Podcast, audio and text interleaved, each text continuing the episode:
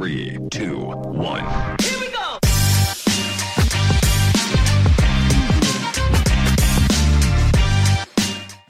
Bueno, gente, eh, bienvenido al episodio de hoy.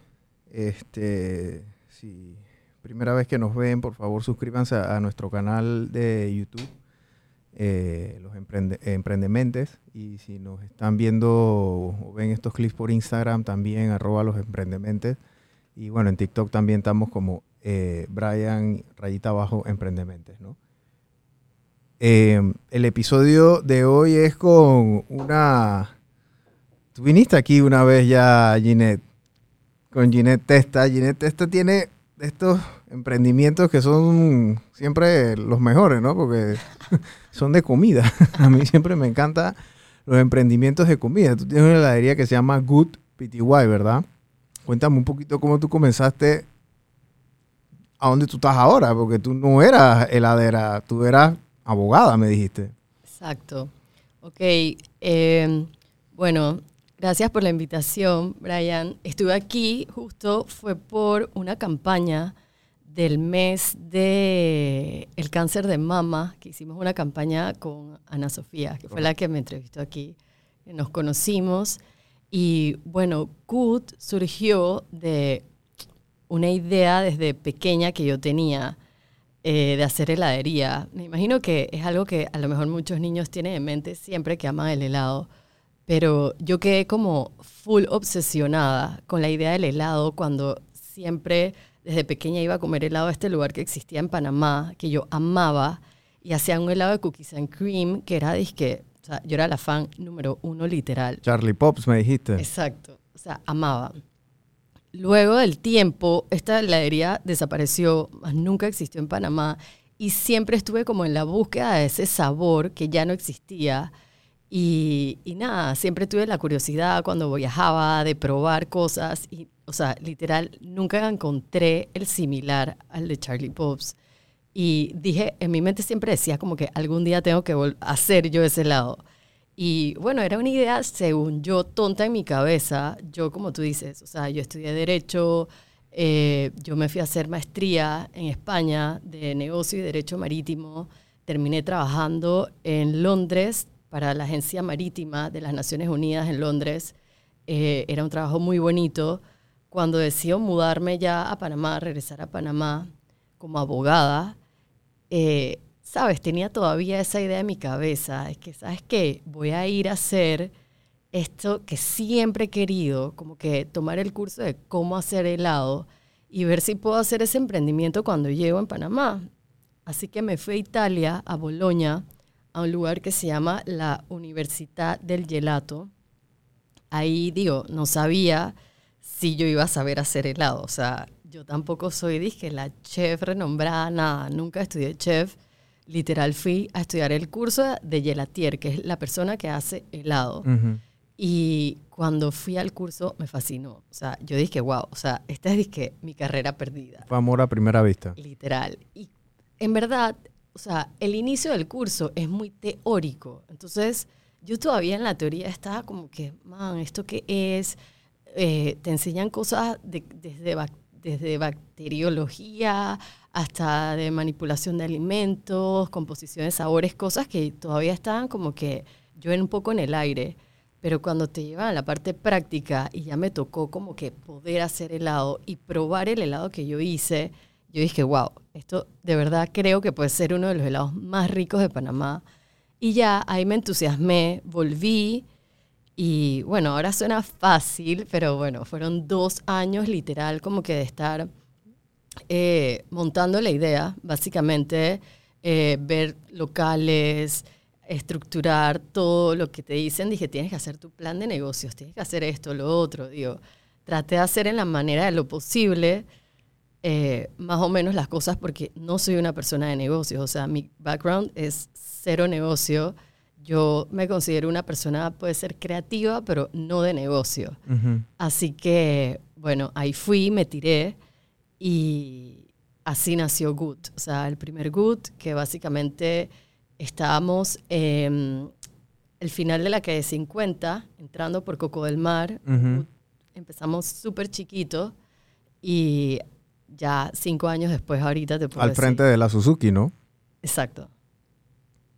Ahí, cuéntame, tú, tú, este, este proceso de arrancar, arrancar la heladería en ese lugar en específico, eh, tú no tenías referencia de ninguna índole, porque yo creo que tu, tu concepto de heladería aquí en Panamá tampoco era tan, tan popular, pues, o sea, no habían tantas heladerías aquí en Panamá. O sea, yo siento que ahora hay un poquito más, ¿no? Pero Ajá. antes, en, ¿y tú cuántos años tienes con, con Good también? Ok, eso fue bien, bien interesante, ese fenómeno, porque en Panamá, en verdad, cuando nosotros estábamos chicos, no habían casi heladerías. No. Y heladerías buenas, o sea, tampoco es que existían. Y luego, de la nada, o sea, yo como que tuve esta idea al mismo tiempo que de la nada surgió en Panamá un boom de heladerías. O sea, puedes buscar la cifra, fue como en el 2014 que empezó ese boom de heladerías en Panamá. Tuvo mucho que ver también como la construcción de los moles, de Albrook Mall, Multiplaza y esto, que empezaron a surgir heladerías ahí. Pero las heladerías que empezaron a nacer en Panamá eran todas con el mismo concepto. Era un concepto italiano, todas tenían nombres italianos, era la misma línea. Sí. Y bueno, básicamente, o sea, cuando yo estuve en Italia, de las cosas que te inculcaban, dizque muy firmemente, era como que, por favor, no regreses a ser, disque, un lugar italiano porque viniste a Italia a hacer helados. O sea, eso ya está desfasado. O sea, ni siquiera se te ocurra poner una bandera de Italia, Sí, por está favor. muy trillado, ¿no? Ajá. O sea, se enfocaban mucho en que desarrollaras tu marca. Eso fue lo que nos dijeron. El branding ahora es lo que es. O sea, mira las grandes marcas, toma ideas y trata de desarrollar una marca de, tu producto. Y bueno, eso fue lo que intenté con Good. Básicamente, romper todo lo que ya existía, que era el mismo modelo de heladería que está bien, o sea, no está mal. En heladerías puedes tener diferentes conceptos, que es uno, el que usan aquí, que es ese italiano, pero que también le llaman como que es una arquitectura white, le dicen, ¿sabes? Como de hospital, así todo como que todo clean, todo blanco. Todo minimalista. Todo es metal, tal. Está la otra que es como más tipo gourmet, que no existe en Panamá, yo siento, que es cuando vas a un lugar, a lo mejor en Estados Unidos, que te puedes encontrar una, una heladería como que con unos acabados mucho más refinados y está el mix and match, que siento que es lo que yo sé, que es básicamente, bueno, romper el concepto de, de lo que ya existía y hacer una cosa más fun, más divertida. Y tomé elementos de lugares que ya yo había ido, eh, de lugares que me encantan. De, también hay un sitio que abrió una chica, el Museum of Ice Cream, que yo siempre la seguía y veía y yo juraba que iba a poder como que meter eso en Good y que fuera un lugar más tipo que la gente va a tomarse fotos. Esa idea me la dio una amiga que es súper creativa también. Me dijo, que Ginette, yo conocí a la que inventó el Museum of Ice Cream y mira lo que ella ha hecho. Tú debes meter eso en Good. Y yo le decía, "Ay, es que analiza, pero o sea, mira Good lo chiquito que es. O sea, tenía 70 metros cuadrados, de los cuales eran como nada más 50 de tienda, de los cuales eran como 14 de counter, o sea que te quedaba súper pequeño el sitio. Y ella es que no sé qué vas a hacer, pero empieza a meter elementos de esas cosas. Y en verdad, eso me funcionó mucho. Y los has metido. Y en el Good pequeñito empezamos un día de la nada, metimos que, que si un Sin Swan en el medio del local. O otro, otra vez que me puse de acuerdo con mi teacher de Steps y inventamos un station disque de, de, de ballet, una colaboración de ballet y llenamos el lugar disque de cintas rosadas con vestidos de ballet, hicimos un helado de ballet. Entonces empecé a meter elementos así pensando que iba a ser como lugar que ibas, Instagram, te tomaba fotos. Ujú.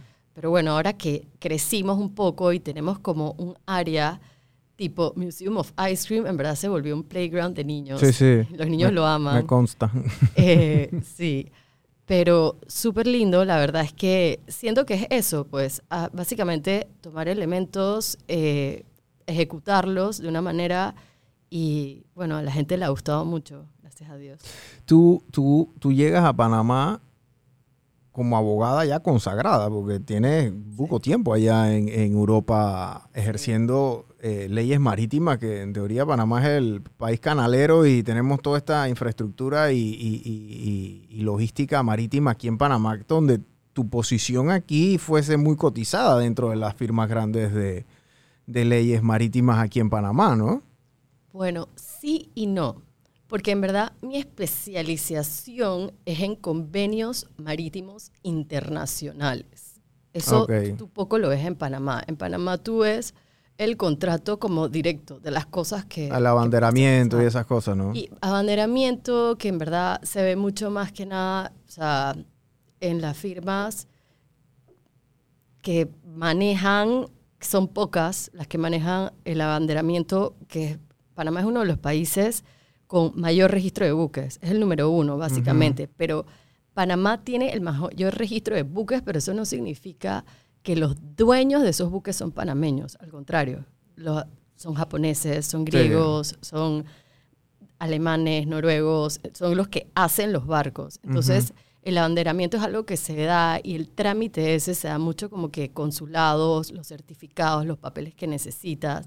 O sea que yo creo que el derecho marítimo en Panamá es algo más de admin, ¿sabes? Ujú. Allá, eh, donde yo... Es un, más- un tema más legislativo. Exacto, era, era o sea, bien específico y técnico de convenios marítimos. Entonces, en Panamá sí, mi expertise sirve mucho para navieras, para cualquier agente marítimo, porque, o sea, básicamente todo lo que necesita un barco, o sea, yo sé cómo lo tienes que hacer porque me sé las leyes que rigen todos esos convenios, pero al final del día, como que eh, siento que el mundo marítimo y las posiciones de los países en el mundo marítimo pueden diferir mucho de cómo tú eres como persona. Entonces, por ejemplo, si a veces a mí me tocaba una discusión en la que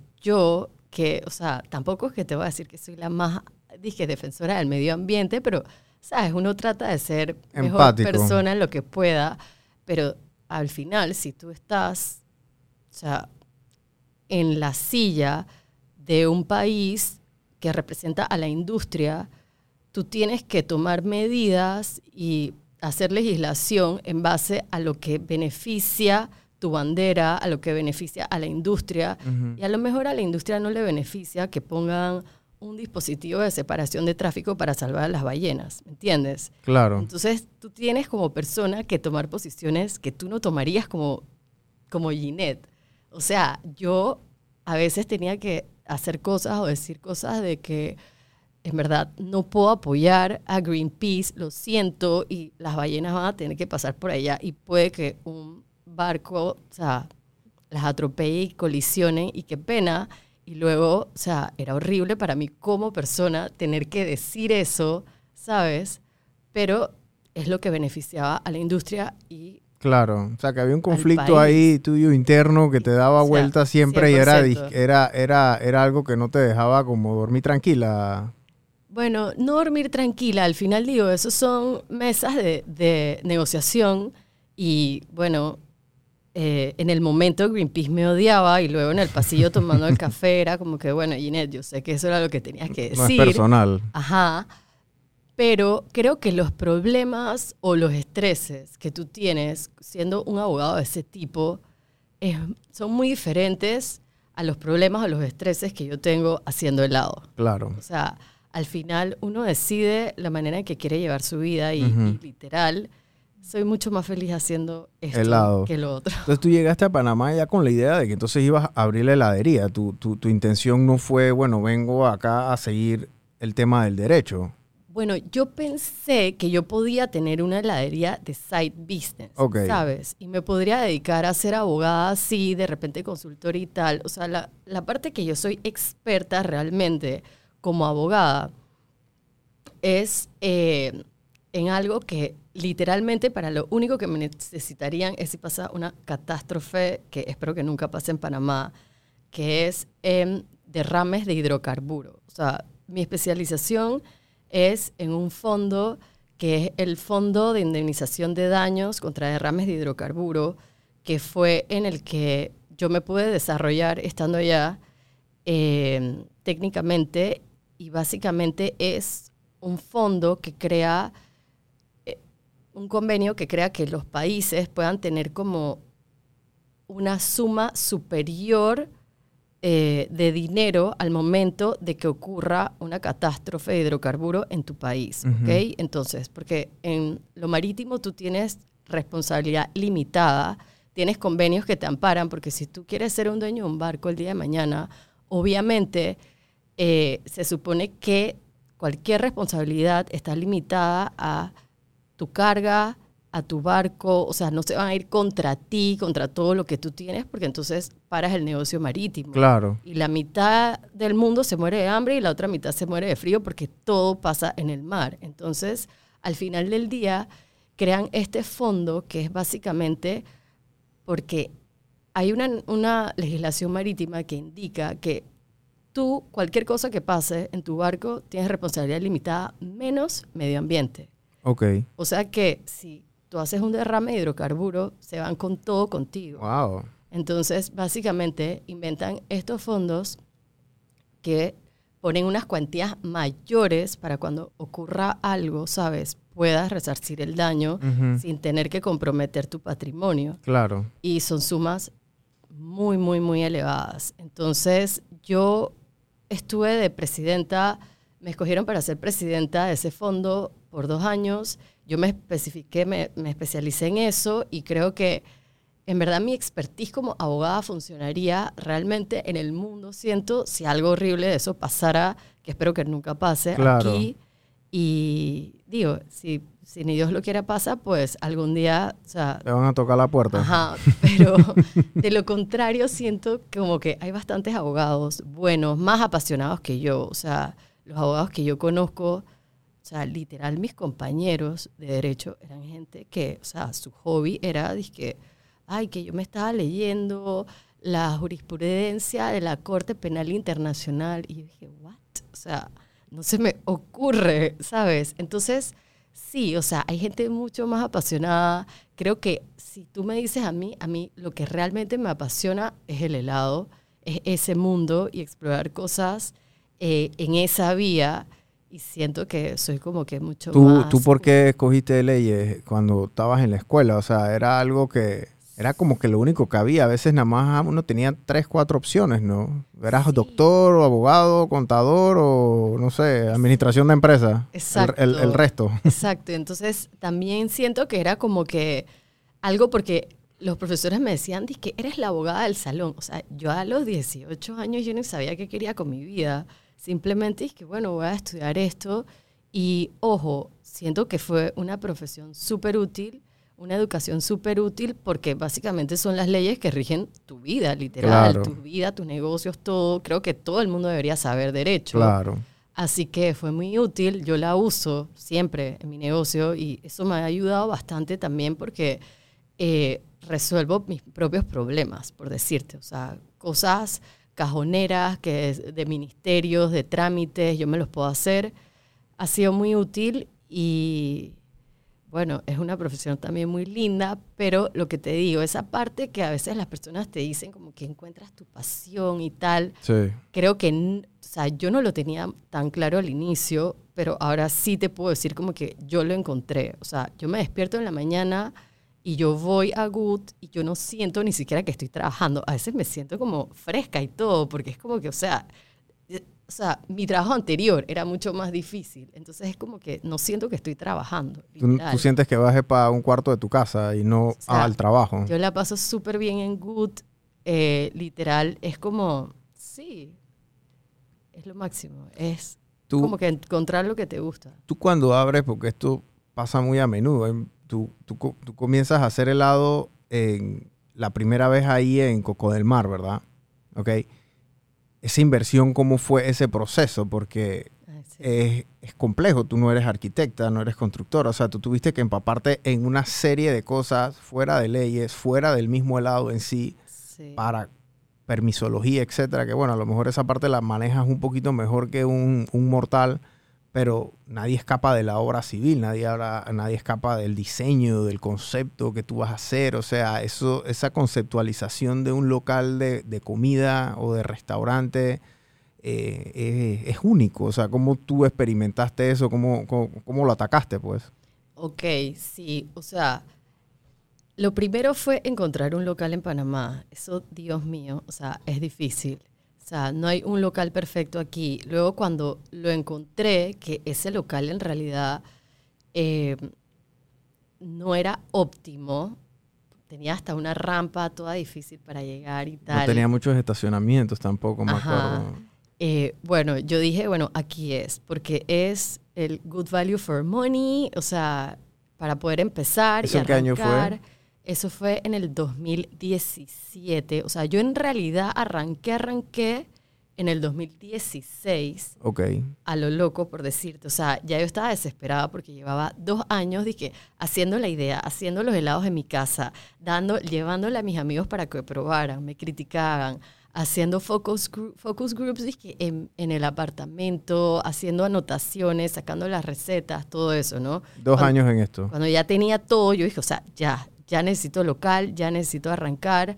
Mi prima es arquitecta, es muy buena arquitecta, eh, y ella me dijo, obvio, te ayudo en todo lo que ¿Cómo se llama tu prima? Lizzie Barney. Lizzie Barner. Lizzie. Ella fue la que te ayudó con los primeros pininos estos del diseño. Ad honorem, obviamente. Wow. Ad honorem. eh, y bueno, Lizzie me hizo más o menos un bosquejo. Dije, esto así, así. Era muy pequeño el espacio. Así que ¿Cuántos básicamente... metros cuadrados tenías ahí? 70. Wow, chiquito. tenía 70 metros, pero ahí mismo hacía el helado. O Oh. sea que eran 70 metros, pero eran 20 metros de laboratorio, lo cual es pequeñísimo también. Pero, o sea, yo empecé, dije, una máquina de helado, un freezer, una nevera, uno de cada uno. O sea, fue, dije, súper, súper petit.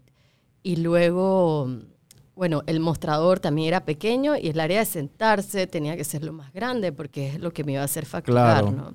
Así que, bueno, básicamente ella me ayudó en todo lo que era el diseño, que fue bien básico, pero, o sea, hay que meterle mente a todo. Yo no tenía ni idea. O sea, hasta dónde vas a poner el tomacorriente para la máquina y mis máquinas de helado que utilizan otra electricidad. O sea, que todo era como que, sí, necesitas una persona que sepa de eso. Y bueno, ella se encargó de ayudarme y conseguimos un contratista que hiciera la obra. Y bueno, ya después abrimos y fue bien. No era muy cómodo el sitio porque era muy pequeño, pero ahí empezamos. ¿Tú, ¿Tú comenzaste sola o tú tenías socios? Yo tenía socios, o sea, yo empecé, empecé, bueno, como te digo, en mi casa primero. Ajá. Luego, cuando ya estaba desesperada, cuando yo llegué a Panamá con mi idea y estaba en la búsqueda de locales, eh, yo quería rentar un contenedor que tenía Mario Castrellón, que era mi vecino de toda la vida, afuera de Humo, un restaurante que él tenía Sí, en San allá en, Francisco. ajá, correcto. Ajá. Está Bueno, Tacos La Neta, ¿no? Exacto. Entonces, yo quería empezar así, súper hippie, dije ahí en un contenedor y tal. Le comenté la idea y él se interesó y me dijo como que, wow, me encanta, hace tiempo quiero hacer helados, ¿qué te parece si nos vamos con tu idea y mi nombre al banco? Y digo, Mario era mi vecino de toda la vida, él justo había empezado a estar en las listas de los 50 Best. A mí me gustaba mucho ese concepto de un chef que, que tuviera también helado, porque es algo que está súper pegado, en verdad. En Europa estaba súper pegado. Y le dije, claro que sí, hagámoslo. Eh, y él entra conmigo en Good. Yo literal llegué de- o sea, a Panamá, tenía cero historial de crédito porque tenía ocho años. Yo no vivía aquí cuando me fui, era una niña. Claro. Llego, o sea, que era, disque, o sea, yo ir a un banco a qué, pero bueno, él me dijo que fuéramos al banco. Al final, cuento largo corto, no fuimos a ni un banco. Me tocó, dije, poner mis ahorros de 12 años para, en- para empezar el sueño que yo quería hacer. Me faltaban, dije, 20 mil dólares para llenar la inversión de O sea, todo. lo- pusiste todo y te faltaban 20. Ajá. Entonces, en ese momento, una amiga de la escuela dije, tú quieres, dale, te los pongo, vamos los tres. Y así empezó Good. Con, yo desarrollé todo, el concepto, la marca, puse todos mis ahorros, todos se me sumaron ellos. Y arrancó good. Creo que fue muy bueno en el inicio tener a Mario porque era un chef conocido. Eso ayudó mucho como al lanzamiento de la marca. Eh, luego en el interín, bueno, ahí también cuando yo hacía los helados en mi casa, que te digo, llegó un momento que yo dije, bueno, ya, tengo que dar a conocer esta marca, o sea, ya yo qué más voy a hacer, estoy viendo las paredes aquí. Y en eso, eh, Goma de Antiburger nos dejó poner las ice cream sandwiches, las galletas de helado, en su food truck En Antiburger. en Antiburger. O sea que en, en noviembre del 2016 yo empecé así, poniendo ice cream sandwich en Anti, a ver cómo se movían. Y ahí vi que se iban acabando y estaban sold out, todos los días sold out. sold ¿Cuánto- out. cuántos, em- ¿Cuántos emparedados de, de helado hacían? Uf, ¿O un hacías? montón. Un montón, no me acuerdo. O sea, llevábamos literal de cooler eh, y era una logística porque tenía que buscar hielo seco primero, porque obviamente él no tenía un freezer allá para Y como tú no tenías un carro de distribución. no, cero. O sea, esto era ye- ir a buscar el hielo seco, aceite de oxígeno, montarlo en el cooler, después de ahí ir a la casa de mi mamá, porque ahí era donde estaba, montar las ice cream sandwich, llevarlas para, para Antiburger, todo sola. A veces amigas me ayudaban, me acompañaban y era... Y así, cuando se fueron yendo, se fueron yendo, ya por lo menos la gente fue conociendo y escuchando y que good, good. Y yo ponía que, bueno, viene good algún día, no sé cuándo. Y ya hasta que conseguimos local, en el 2017, finales de abril, abrimos ahí. Y bueno, las personas que ya lo conocían de Antiburger, creo que eso ayudó mucho. Llegaron al local. eh, y bueno, así arrancó Good. Luego eh, de unos años, eh, bueno, ya Mario no está más. Lo compró otra socia que no es chef, o sea, estudió artes culinarias, pero es súper buena edición porque estudió artes culinarias y diseño gráfico y con ella fue la que monté todas las franquicias. o sea, ¿Quién es ella? Amanda. Amanda. Amanda Humbert. Amanda es la hermana de un amigo mío y cuando yo me vi como que siempre cuando tengo como que algún problema grande de negocios, porque te digo que de negocios, o sea, me considero que no sé nada, trato como de asesorarme. Y este amigo mío, eh, que es de mi amigo de grupo de cuando vivía en Londres, que él Ujú. vivía en Londres al mismo tiempo y estudié- él trabajaba allá, me dijo, es que Ginette, pero ¿qué problema tienes? Yo dije, mira, me está pasando todo esto, ya no sé qué hacer, problemas de socios, tal. Me dice, es que Ginette, relájate, ¿qué necesitas? Si necesitas la plata, te la puedo prestar. Pero en verdad, yo creo que debes conocer a mi hermana, que hace tiempo quiere entrar al food business.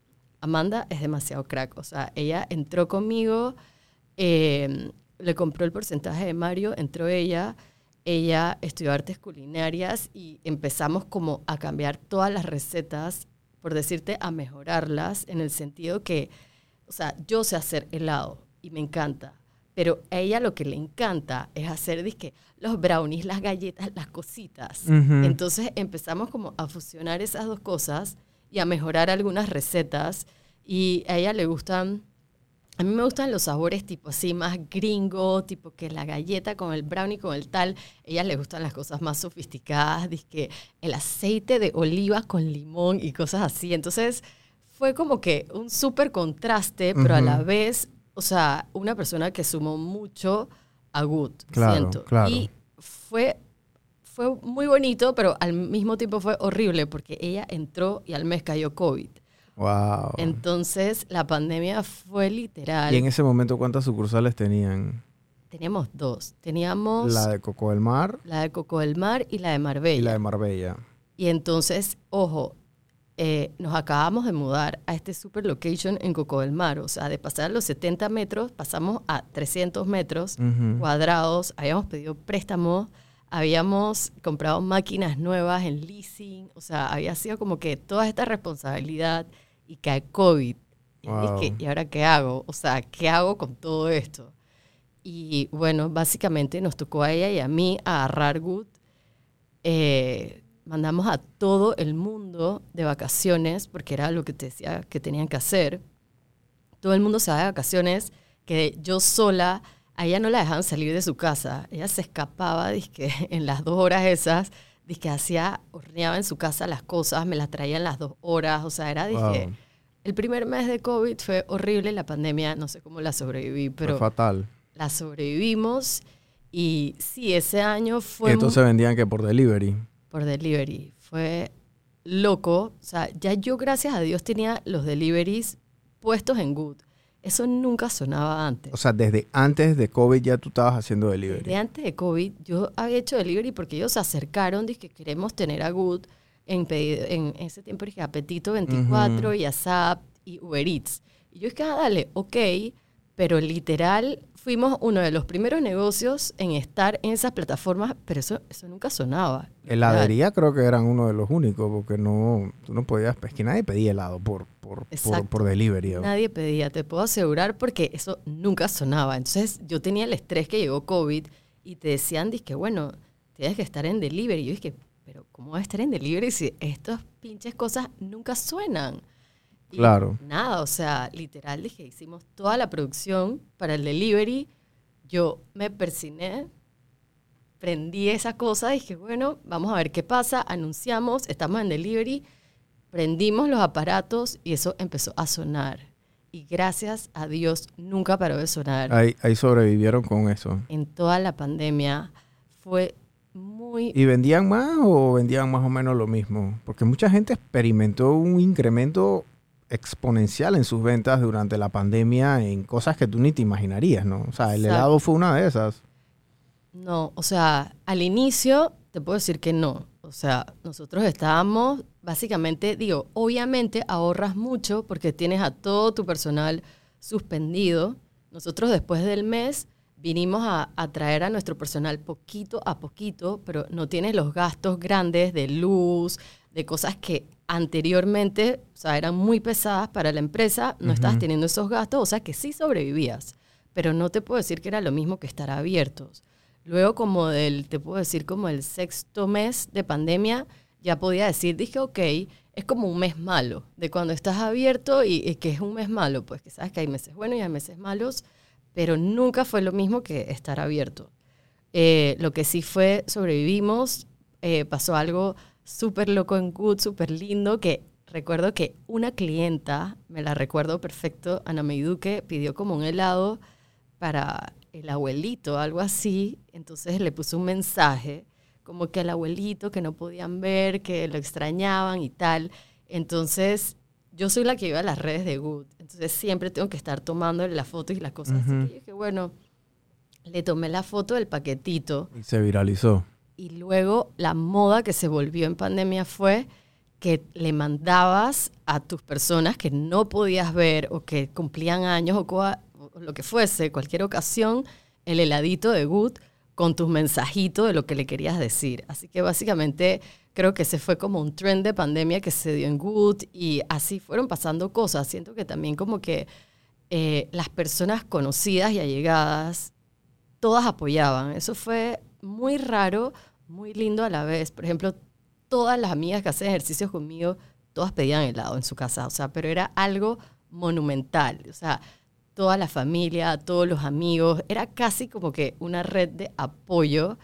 Y bueno, hoy soy súper agradecida de todo eso porque si te puedo decir la verdad, o sea, mis clientes de toda la vida fueron los que estuvieron ahí pidiendo, yo sé, porque tú puedes ver los nombres cuando te llegan los pedidos. Ujú. Así que fue como que la clientela fija que ya teníamos, los grupos de amigos, y mágicamente pasó que mucha gente conoció Good también en la pandemia. Gente nueva que, como tú dices, que antes no se pedía helado por delivery y empezaron a pedir. Comenzaron a pedir el helado. Tú me hablas que tuviste temas con socios, que tuviste problemas con socios. Sí. ¿Por qué? Y, y sin entrar en, detalles ni nada, pero a mí siempre me gusta hablar de estas cosas porque tener socios no es fácil. Es cero fácil. O sea, tú estás teniendo desde tener un punto de vista unitario, dictatorial, cuando eres tú sola, mandas en todo. Cuando tú tienes socios, no. Como un matrimonio, tienes que estar preguntando, tú sabes, ¿no? Eh, Puedo ir al baño, puedo bañarme, te vas a bañar tú, no sé qué. Y así mismo pasan muchas cosas, decisiones del mismo negocio en sí. ¿Qué factores tú le recomendarías a la gente que está entrando en sociedad que hicieran y que no hicieran como para, para que la cosa sea fructífera, ¿no? Sí. Bueno, la verdad es que yo tuve buenos socios. Nunca, o sea, yo tenía la mayoría de Good siempre la he tenido. Entonces era como que, sí, yo podía hacer, por decirte, lo que yo quisiera, pero siempre he sido tratado de ser muy justa. O sea, yo, aunque sé que puedo tomar las decisiones, siempre decía como que quiero hacer esto, voy a hacer esto. Nunca habíamos tenido ni un conflicto hasta después como de tres años y medio, que, bueno, no sé, creo que tenía un, un socio que él estaba creciendo bastante y a lo mejor algunas cosas ya no iban acorde él con Good. Y mi otra socia, por cosas personales también, ella se muda de país. Entonces ya cuando tú quedas con el peso sola, es complicado poder como entender a los demás que no están, ¿sabes? Claro. Y de los consejos que te puedo dar es básicamente mm, desde un inicio, porque claro, al inicio cuando tú, tú vas como a emprender, yo por ejemplo sentía que no sabía a qué terreno yo iba. Entonces, estas personas se me acercan, quieren ser mis socias. Yo me sentía súper afortunada. Dije, wow, o sea, ¿sabes? Te sentiste honrada. Ajá, dije lo máximo.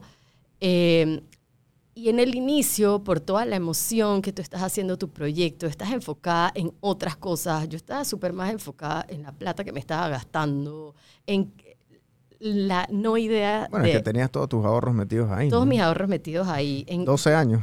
yo no sabía cómo hacer un local, como tú dices. O sea, no tenía idea de nada de lo que iba a hacer. O sea, yo estaba concentrada en todo eso. Entonces, la parte de los socios, que eran personas que conozco de toda la vida, dije, ay, esto va a ir súper bien y ya, ¿sabes? No. En el inicio, siento que un consejo que daría es identificar roles. O sea, de, de verdad sentarse y discutir qué va a hacer cada persona, ponerlo en papel. Yo como abogada sí lo tenía en papel, entonces eso fue también parte de, de cómo se dan las salidas de este socio mucho más expedita porque lo teníamos todo en papel, pero eh, tampoco es la idea de hacer algo y que luego, sabes, en el camino no vaya como tú esperas, porque además amistad de toda la vida y, eh, y bueno, básicamente siento que los consejos que puedo dar es, primero, identificar roles, júntate con socios que tengan la misma visión que tú, porque también a lo mejor, o sea, algunos de mis socios o socias pensaba que el GUT se iba a quedar ahí chiquito y de repente el GUT creció un montón y ahora hay más responsabilidades. Y el GUT de hoy no es el mismo GUT de hace cinco años. Claro. Y no puedes esperar Y el tiempo también es diferente, ¿no? Que tienes que darle a- al, Exacto. al good de ahora. el tiempo, el dinero, todo, o sea, la inversión. Entonces, cosas van cambiando en, la, o sea, en el trayecto y si no tenían la misma visión, o sea, obviamente va a bifurcar, o sea, uno va a querer ir un por, por un lado, el otro por el otro. Eh, también el mismo valor de trabajo, o sea, eso fue una de las cosas que siento que hice clic con mi nueva socia enseguida porque yo sentía que yo era workaholic. O sea, Amanda, no sé si es más workaholic que yo, pero literal Se dan la mano. tiene como que mucho ímpetu de, de creatividad, de hacer cosas, de que hay que estar on top de Proactiva. todo. Es proactiva. Y eso suma más que alguien que, sabes, está al contrario. Entonces, consíguete gente, básicamente, que tenga la misma visión, que tenga la misma, los mismos valores de trabajo que tú para que no choquen en esas cosas, que es como que, ay, yo estoy haciendo tú, tú no estás haciendo, yo sí, yo no. O sea, porque por ahí es que empiezan, básicamente, el- o sea, los problemas. Miren, los lo- los que nos están escuchando, para entrar en contexto, porque esta historia que cuenta Ginette se repite una y otra vez a cada rato. El tema con los socios es un tema de expectativas. Exacto. Entonces, Ginette tenía unas expectativas. ¿Por qué? Porque pónganse en el lugar de ella. 12 años trabajando como una abogada renombrada en Europa, presidenta de la OVNI, eh, fue, ¿no? De la. FIDAC. Ajá. de la FIDA, etcétera. Entonces, o sea, en Londres, en España, etcétera, o sea, un ambiente bien renombrado, vienes acá a Panamá, trabajas 12 años de tu vida y pones todo tu patrimonio dentro de un emprendimiento que vas a comenzar a hacer. ¿Ok? Y en esta aventura, ella se ve honrada porque obviamente tiene gente de su confianza que quiere participar con ella en esto. Pero las expectativas de los tres actores en esto eran a lo mejor iguales al principio y se volvieron diferentes después por motivos X, me explico. Entonces, el tiempo que ustedes le vayan a dedicar a su emprendimiento, traten de que sea el mismo que su socio les va a dedicar. Y si no es el mismo, ustedes tengan la expectativa y tengan la comunicación para darse cuenta de estas cosas, porque muchos de los problemas pasan en ese sentido.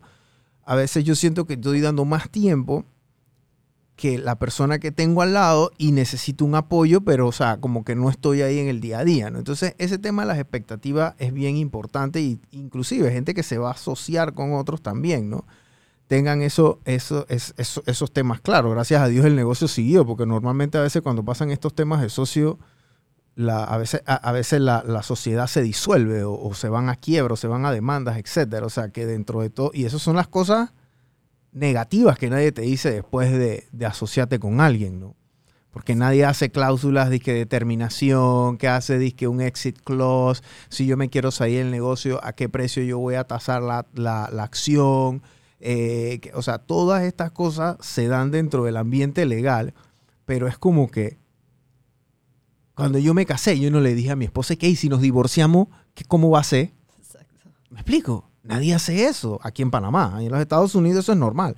Pero aquí en Panamá nadie hace eso. Entonces comienza una sociedad, todo el mundo comienza, tú sabes, ¿no? De luna de miel y a la hora de la hora a veces las cosas no son tan bonitas, ¿no? Lo bueno con tu nueva socia que tú comenzaste como que la luna de miel duró dos semanas. Bueno, lo que pasó fue que gracias a Dios que tiene algo que yo como que tengo gente que siempre me está diciendo como que cuando quieras un socio llámame. Cuando Entonces digo, sí, o sea, me empezaron a pasar estos, estos problemitas que en verdad nunca, los, nunca tuve problemas. Eso fue como que, como cuando tienes esa pareja que nunca se pelean y un día es que pelearon y ya, hasta ahí ese día llegó, se explotó.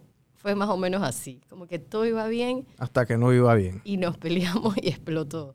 Em, y bueno, gracias a Dios, exacto, tuve esa socia que entró de una vez y bueno, hasta el sol de hoy ya nos tocó la pandemia, que eso ayudó también, porque no te creas que también fue fácil la nueva socia, o sea, ella entró y en pandemia, no sé si pudiste experimentar que la gente que conocías era como que las parejas que no iban a durar, o sea, no duraron, se dejaron.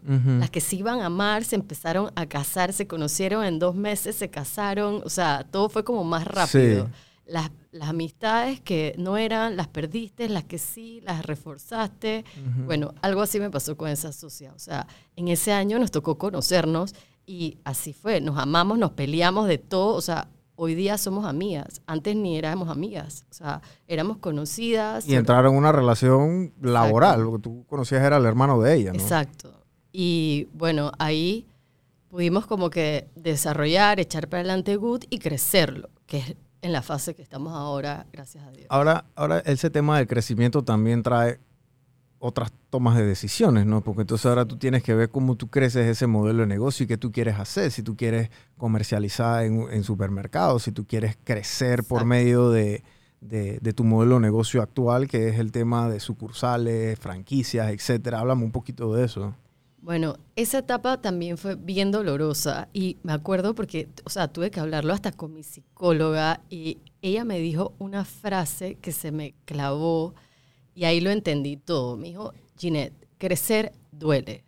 O porque tú crees cómo les pasa a los adolescentes. Porque tú crees que los adolescentes son como son. Es porque están creciendo. Por eso son tan problemáticos. Porque crecer duele. Desarrollarse es un proceso y trae muchas cosas que te van a hacer, o sea, hacer, tener que hacer cosas, eh, vas a tener que sacrificar cosas. Crecer duele. Es lo que le está pasando a tu negocio. Y ahí entendí que sí, pues crecer duele. Duele económicamente porque estoy ahora, sabes, que si pedimos un préstamo, compramos más máquinas para crecer, franquiciamos y ahora estamos creciendo. Y bueno, ya te puedo decir, o sea, a nosotros nos pasó de que nos compraron franquicias y cayó pandemia. O sea que nos habían pagado las franquicias, habíamos con esa plata remodelado, hecho un super good y cayó la pandemia y no teníamos una franquicia que dar porque ellos no podían ni siquiera abrir. Entonces, fue bien difícil, fue todo un tema abogados, eh, tiempos, hubieron franquiciados que gracias a Dios sí les perdonaron la renta, a otros que no. El de Argentina, por ejemplo, tuvo que abrir en plena pandemia porque estaban pagando renta todos los meses, no se la querían perdonar. Y era, es que bueno, es que ya no puedo perder más plata. Y yo dije, pero, sea, ¿cómo se te ocurre abrir una tienda en plena pandemia? Estamos en cierre total del país. O sea, ¿qué vas a hacer? Y bueno, tengo que abrir porque no quiero perder más plata. Entonces, fueron decisiones súper drásticas, fueron momentos de súper estrés. Y bueno, nos lanzamos, tuvimos que hacerlo literalmente en plena pandemia también. O sea, nosotros habíamos cotizado los manuales de franquicia con personas que nos estaban cobrando 60 a 80 mil dólares hacerlos. Para hacer el tema del de la franquicia. Para poder entregarlos a nuestros franquiciados. Claro. Y al final, bueno, los tuvimos que hacer Amanda y yo. Gracias a Dios, bueno, yo soy abogada y tenía como expertise en normativa, o sea, en, en redactar norma y ella había estudiado diseño gráfico, ella ha hecho libros y de todo, así que nos sentamos un buen día y pandemia hasta que terminamos los manuales, hicimos todos nuestros manuales, literalmente tú tienes que entregar cómo se maneja un good de la A a la Z. Correcto. Y que lo puedan entender. Desde la bolsa de basura hasta el basurero, hasta cuándo se saca, cuándo todo, La temperatura de los congeladores, de la alarma, de que si te, si te vienen a robar, ¿qué vas a hacer? La temperatura del agua cuando limpias tiene que estar tanto, del polvito que le echas, o sea, todo. Todo. Entonces, bueno, Hicimos ese trabajo, lo entregamos para el franquiciado que quería abrir en plena pandemia. Eh, que fue el de Vía Argentina. El de Vía Argentina. Eh, abrió y bueno, gracias a Dios, ahí sigue vivo el de Vía Argentina, pero como te digo, o sea, no ha sido, crecer no ha sido una tarea fácil, fue estresante en el momento, ya cuando tienes, o sea, tres lugares andando y que, o sea, tienen que hacer lo mismo todos y ya lo tienes más o menos estructurado, ya te puedo decir, dije, ¿sabes qué? No es tan difícil, ya los que viene va a ser más fácil y más fácil. Me sirvió mucho, aunque no lo creas, eh, el background de Naciones Unidas, porque literal, o sea, eso era lo único que yo sabía.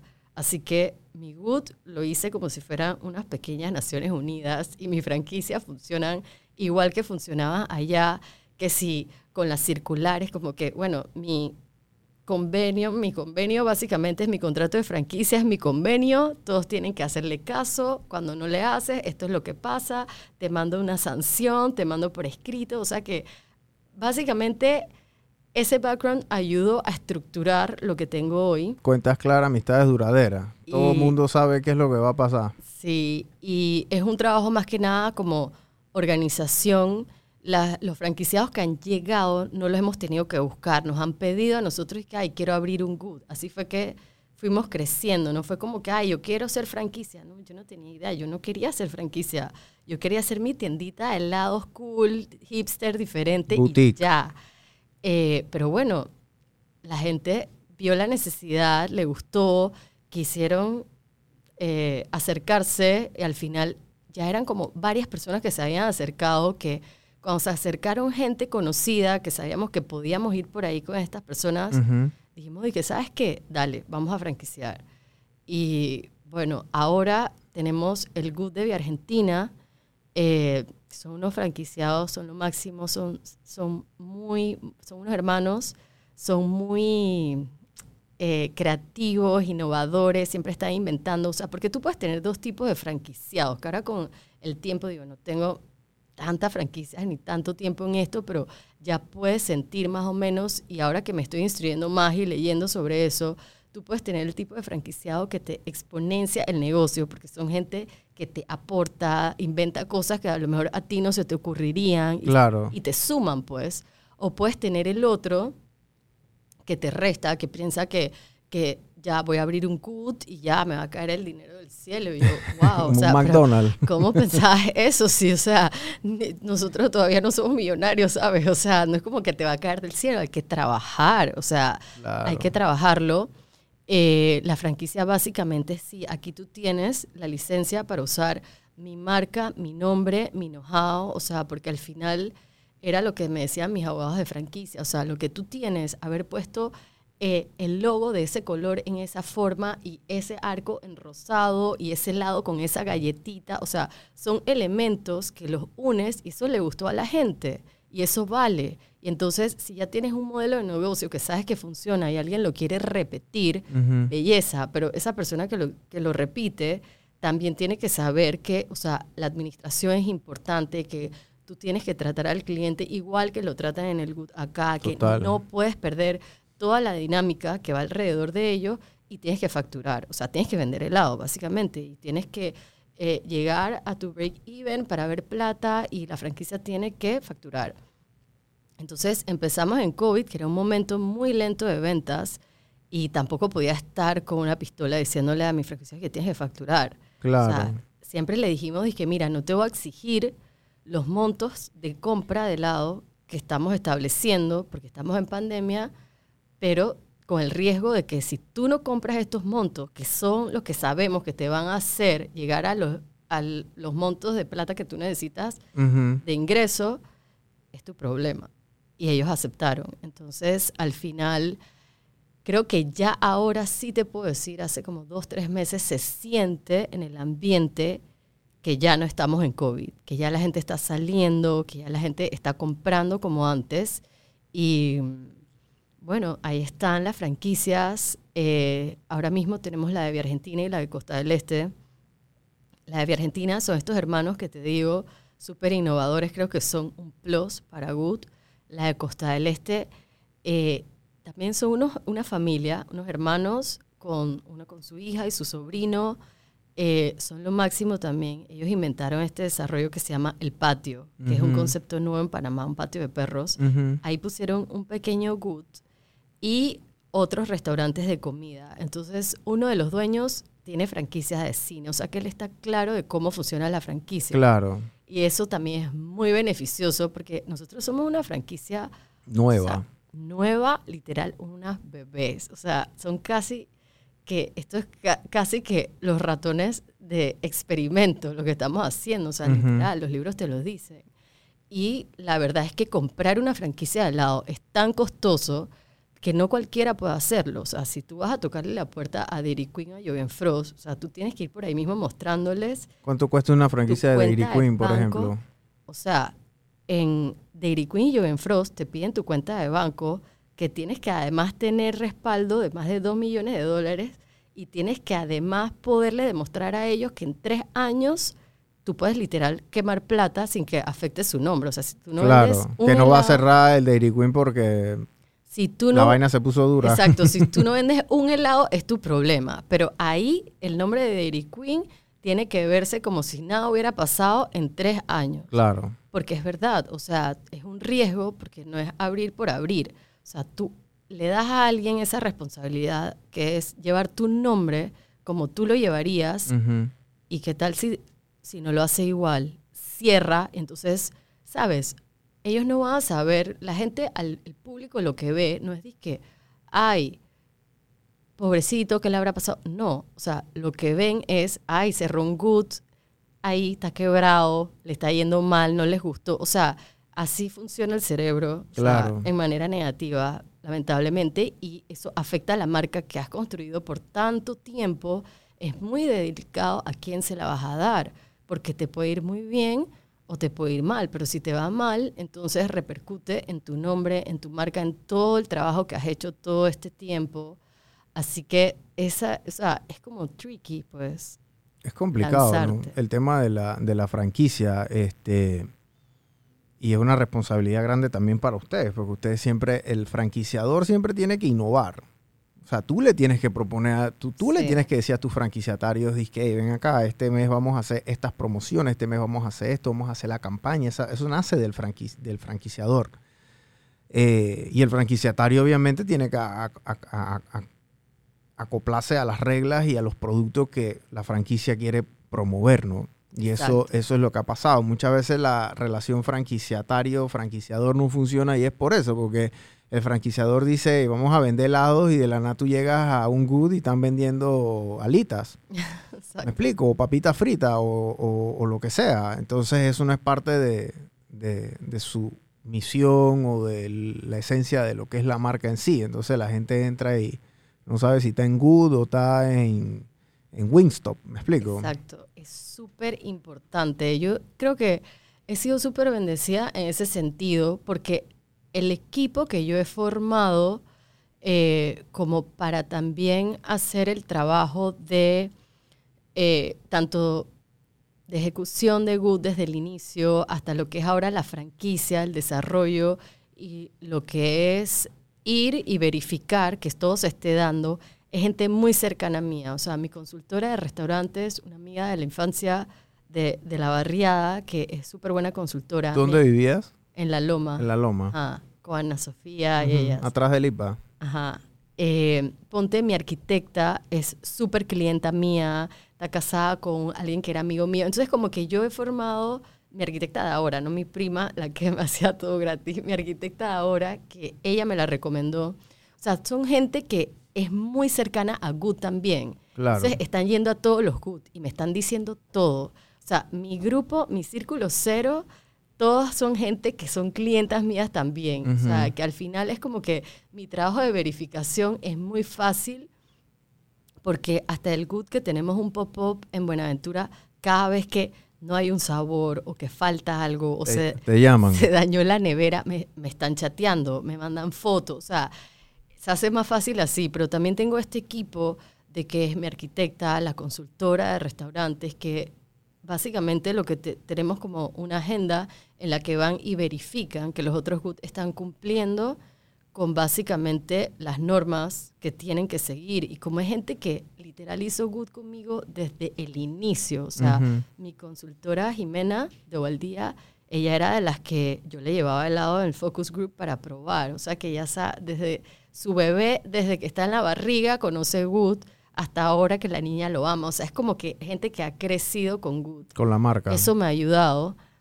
Eh, pero sí, fácil no es. También cuando estás recibiendo, sabes, muchas cosas de cosas que, ay no, que vi que este tal cosa o lo otro, obviamente desespera un poco, pero siento que tengo franquiciados buenos, tengo gente que está porque ama el, el proyecto, ama el producto y lo quieren hacer bien, lo quieren hacer mejor. O sea que no es tan difícil cuando les llamas la atención porque enseguida te dicen, oye, no te preocupes, lo voy a arreglar, tal. Y están tratando, o sea, ellos quieren que su negocio funcione.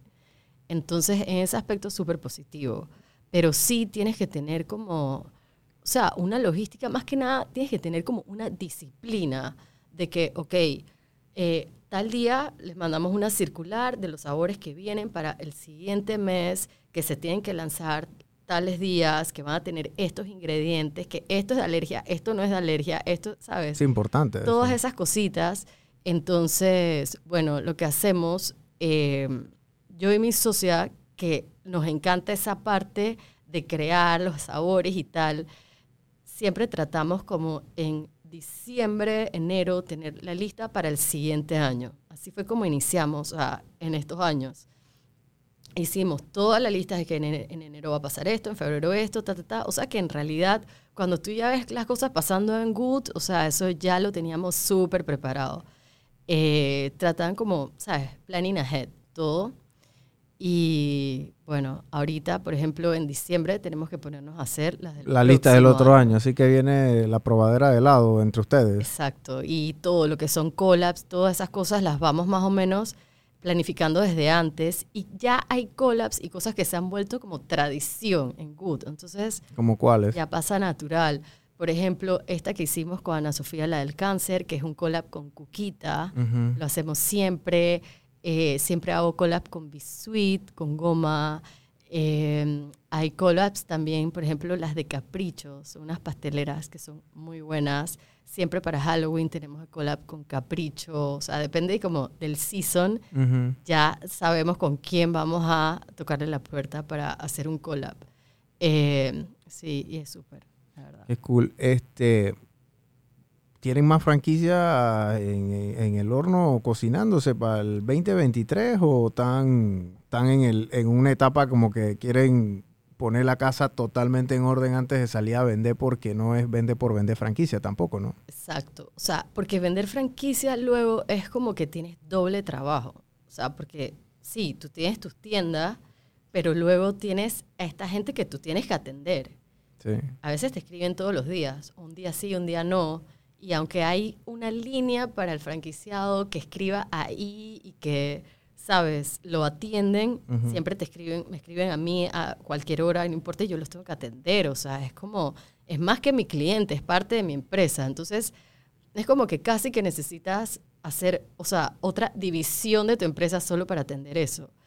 Y sí, es cool la franquicia porque la vendes, agarras un dinero por el know-how, que es como el franchise fee, y luego de eso le vendes el producto, o sea, que lo tienes más o menos controlado, pero la parte esa que te digo de toda la otra responsabilidad y tienes que cumplir, o sea, yo no puedo un día decirles que ay, no tengo el helado, sorry, o sea, no, tienes ya responsabilidad, tienes un Claro. contrato, entonces sí, es más pesado, y en ese sentido, lo que sí sabemos, o sea, que queremos ahorita mismo es abrir más tiendas, pero nuestras. Ok.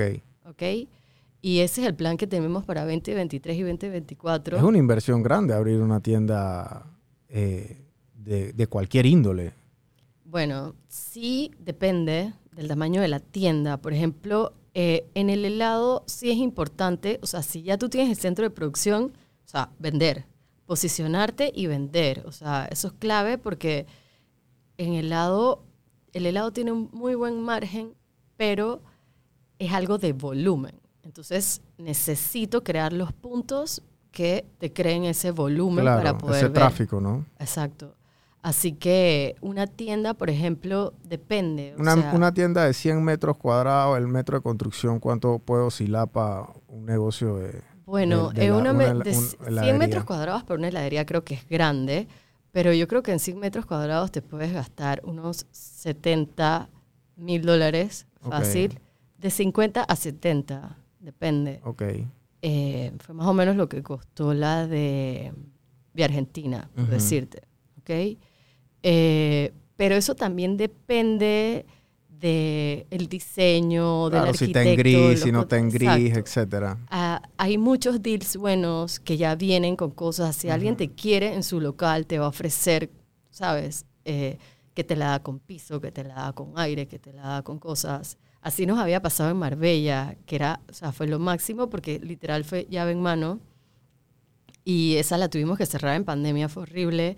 Esa sensación por pandemia, bueno, tuvimos que sacrificarnos y cerrar, pero literal, esa fue una tienda que nos costó nada. O sea, llevar nuestras máquinas de helado, eh, las neveras, las cosas que tuvimos que poner fueron muy puntuales, pero sí se pueden conseguir buenos deals si te quieren ahí. Claro. Y digo, las tiendas siguientes, creo que como ya tenemos nuestro super centro de producción con nuestra tienda, que puedo decir que es como el flagship store ese de San Francisco, las demás, ponte, mm, en 2023 que estamos planeando abrir tienda en Casco, va a ser una tienda pequeñita, ¿sabes? Porque el tráfico de Casco no es alguien que va a llegar Claro, ahí. el tráfico de a pie, ¿no? Exacto. Así que con eso podemos jugar un poco, siento. Y vamos viendo. Viene casco entonces. Viene casco en 2023, si todo sale bien, sí. Y en 2024 eh, estamos viendo brisas. Ok. Wow, un año después. Bastante. Bueno, es que son proyectos que no están listos. Ok. Ah, Ambos. ok, son plazas. Ajá. Ok, ok. Wow, qué cool. Hey, Ginette, mira, gracias por haber venido hoy aquí al- a, a conversar con nosotros porque eh, tú estás en una etapa de tu negocio de crecimiento. Probablemente en un año o dos años, si nos volvemos a sentar, me vas a estar echando otros cuentos de la etapa que fue donde tú estás ahora mismo, ¿no? Porque esto es como una evolución, ¿no? El camino del emprendedor como que nunca para, pues. No importa Ajá. si eres un mega empresario como Mark Zuckerberg, que ahora mismo está en unos enredos porque tiene que evolucionar su negocio, se quedó en un área de confort 15 años y ahora el tipo no sabe qué hacer. Está perdiendo plata todos los días, millones y billones de dólares. Entonces, la idea del crecimiento también es importante de la, de la de evolución, que es lo que tú estás haciendo ahora mismo, ¿no? Y te ha- estás organizada, ¿no? Que es lo más importante, ¿no? Estás ma- estás súper bien organizada, siento, ¿no? Entonces, estás clara tus deberes y tus derechos dentro de la franquicia y tus responsabilidades y lo importante que tú hablas de tus franquiciatarios como si fueran tus hijos, parte de tu familia, me explico, porque ellos están llevando como que están llevando a tus hijos a, a la escuela, ¿no? Así que tú estás, tú estás como que, oye, están bien, no sé qué. Me imagino que te chatean, oye, se me acabó esto, no sé qué, este lado de así, no sé qué, oye, vino. Porque es un, es un tema de todos los días, ¿no? Especialmente al nivel cuando tú estás creciendo. Porque si fuera McDonald's, fuera otra cosa. Hubieran millones de personas ahí antes que hicieron eso, ¿no? Sí, y es muy gracioso, o sea, ahora me río, pero yo, yo he tenido como que desarrollar resiliencia, o- o- porque si no, o sea, no hay de otra, porque hay cosas que pasan, obviamente la gente no lo ve, pero hay cosas que pasan todos los días. O sea, el otro día en una de las tiendas no prendía la vitrina, o sea, literal no prendía. Entonces, ¿qué haces? No puedo abrir, no puedo servir helado porque no prende, que corre un técnico, no saben qué era, era un botón. O sea, esas cosas pasan siempre en el día a día, no sé por qué, pero no me preguntes, siempre algo se está dañando. Sí. Siempre algo hay que arreglar, siempre algo. Entonces, llegas un día y yo dije, ay Dios, ¿qué va a pasar hoy? A qué va a pasar hoy. es un Entonces, cuartel de bomberos. y a veces cuando no está pasando nada, dije, "Uy, qué raro que no está pasando nada. O sea, ya para mí lo normal es que, bueno, pues que pase algo y se resuelve. O sea, tener mindset de resolver. Y ya al final, como te digo, casi todos los problemas que te pueden pasar en una tienda de helados se pueden resolver. O sea, que no son problemas al final si, si tienen solución. Claro. Y sí, o sea, eh, el equipo es súper importante. Literal, sí están llevando, o sea, Good literal es como un hijo. O sea, es como un hijo. Dije que yo tengo un plan, dije quiero hacer algo, pero no pasa algo en Good. Ay, sorry, ya no puedo, tengo que, ¿sabes? Eh, y nada, eh, echando para adelante con personas que siento que creen bastante en el proyecto, entonces eso lo hace muy lindo y eso sí lo hacen como familia, porque literalmente son con la gente que hablo todos los días Claro. y estamos resolviendo temas todos los días. Sí, miren, cuando, cuando uno emprende en el, la posición de Ginette, ella tiene una responsabilidad enorme. Me explico, porque tú tienes una responsabilidad con tus socios, tu socia. Tienes una responsabilidad con tu, la gente que invirtió en una franquicia tuya. Eso es un miedo, o sea, yo, eh, yo daría una, yo tuviera una franquicia y yo le doy mi nombre a alguien para que lo utilice. O sea, es una responsabilidad tan grande para mí porque yo tengo que cerciorarme de que todo mi comportamiento personal, empresarial, todo lo que yo hago tiene que ir acorde porque hay otra persona que literalmente depende de, de su ganancia. O sea, es una inversión, es, es- importante. Que tu producto salga bien, etcétera. Lo que le quiero decir es que la responsabilidad y la dedicación que ustedes le vayan a dedicar a su empresa, no importa si están solos o están con socios, etcétera, pero tiene que ser, a medida que van creciendo, siempre crece exponencialmente esa responsabilidad, ¿no? Y eso es algo que tú vas ahí sintiendo sobre la marcha y has venido sintiendo sobre la marcha, ¿no? Sí, y también, o sea, más que nada es entender, o sea, yo por ejemplo, como te digo, esto yo no lo planeé, a mí me pasó, o sea, yo quería tener una tiendita de helados súper relax, ¿ok? Y cuando abrí la tiendita de helados súper relax y estaba trabajando 16 horas y obviamente me no era pagaba, tan relax. me pagaba salario mínimo porque al inicio yo no sabía, o sea, yo no sabía nada de finanzas. Ahora no es que sé, tampoco es que sé, pero sé más o menos cómo administrar y cómo llevar mis gastos, que los gastos de Good, o sea, son los mismos siempre, leche, azúcar, crema, cosas, ¿sabes? Eh, al inicio obviamente te da un montón de miedo dar ese paso, luego estás en eso, te das cuenta, tienes que trabajar un montón de horas. Eh, yo hasta el sol de hoy, o sea, yo trabajo todos los días de mi vida. Sí, si me da la gana de irme de viaje, me voy y verás, me verás por Miami o por donde tú quieras, feliz de la vida, pero cuando estoy en Panamá, o sea, trabajo todos los días, eh, 12 horas mínimo es lo que trabajo.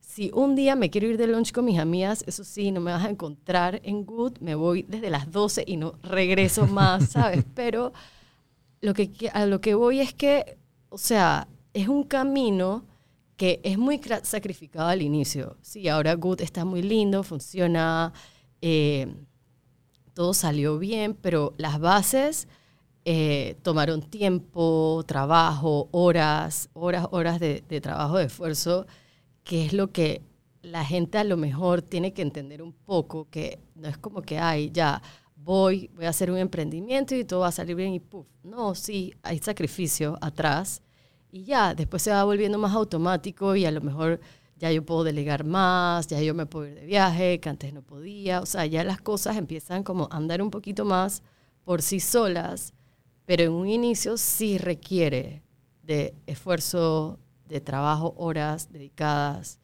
Y siento que te tiene que gustar, porque si vas a estar ahí, por ejemplo, yo, que a veces mis amigas como que, o sea, tú no sales de Wood, te vas a volver loca. Yo dije, o sea, no. Eh, Eso es lo que me paga las cuentas. A mí me gusta estar ahí, no es como que, o sea, si tú me dices que, oye, ¿quieres ir al cine o quieres estar en Good? Yo dije, o sea, sorry, pero... ¿Qué película es? yo la paso mejor en Good, en verdad. Y bueno, ha sido cool también porque Good se ha vuelto como un centro de, de encuentro. O sea, mis amigas ahora que saben, dije, esta se la pasa metida en Good, entonces van y me visitan ahí y tal. Entonces Sí, o sea, al final del día es un estilo de vida. que volverlo estilo de vida, lo que a ti te gusta hacer, lo que tú quieres emprender y, que se tiene que acoplar, pues también un poco. A tu gusto y a tu pasión, ¿no? Que ahora es el al lado. Bueno, Ginés, gracias por habernos visitado. Recuerden seguir las redes de Good, son GoodPTY, ¿verdad? Arroba GoodPTY. Eh, tienen la tienda en Costa del Este, donde está el patio, tienen la de Vía Argentina y tienen la de Coco del Mar, ¿no? Bueno, la de la Cincuentenario, que está ahí la de la ah, Cincuentenario, y si están por la playa, ah, tenemos un puestito, un pop-up, dentro de la Contenta Market en Punta Arenas. Verdad. Así que bueno, tienen cuatro lugares. Si están por la playa, por allá por Buenaventura, pueden darse la vuelta por allá. Así que gracias, Gine, por haber venido y, y, darnos de tu tiempo hoy aquí en, en Emprendemente. Gracias a ti por la invitación. Chao. 3, 2, 1.